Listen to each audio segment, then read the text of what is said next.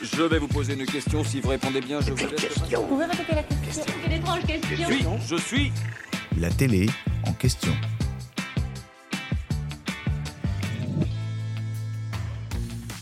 Depuis le retour de la Star Academy pour une dixième saison sur TF1 en 2022, les internautes ont la possibilité de suivre le flux live de l'émission, moyennant un abonnement à la plateforme MyTF1 Max.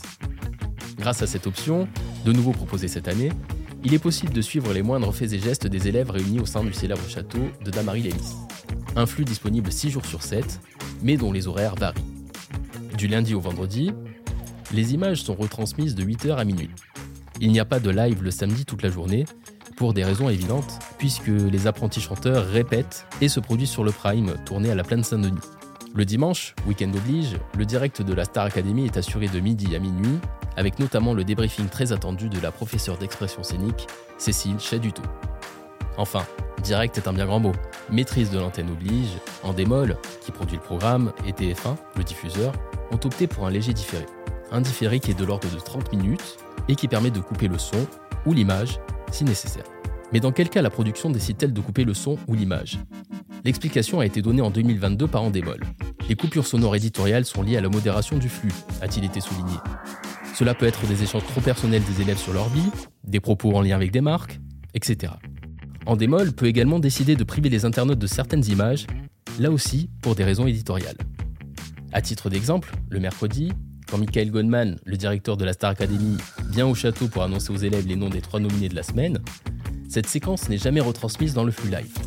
Même chose lors des évaluations le mardi, où il est seulement possible d'assister aux performances des élèves, mais pas au débriefing des professeurs, dont le contenu est réservé à la quotidienne diffusée sur TF1. Autre temps fort chaque semaine à la Star Academy, à l'issue du Prime, les élèves montent dans un bus aux couleurs de l'émission et sont accompagnés par Karima Charny, l'animatrice de la quotidienne.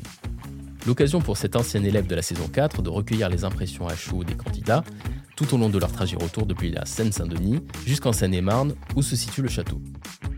Mais parfois, la communication entre Karima Charny dans le bus et Nikos Aliagas en plateau est compliquée.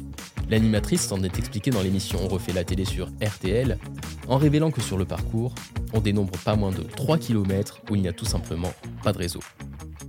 Cela oblige donc Karima Charny à souvent échanger par texto avec sa productrice pour savoir où en est l'émission. Bref, le trajet retour est donc loin d'être un long fleuve tranquille pour la jeune femme.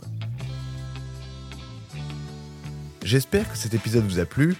Si c'est le cas, abonnez-vous sur votre plateforme d'écoute préférée pour retrouver de nouveaux épisodes chaque semaine.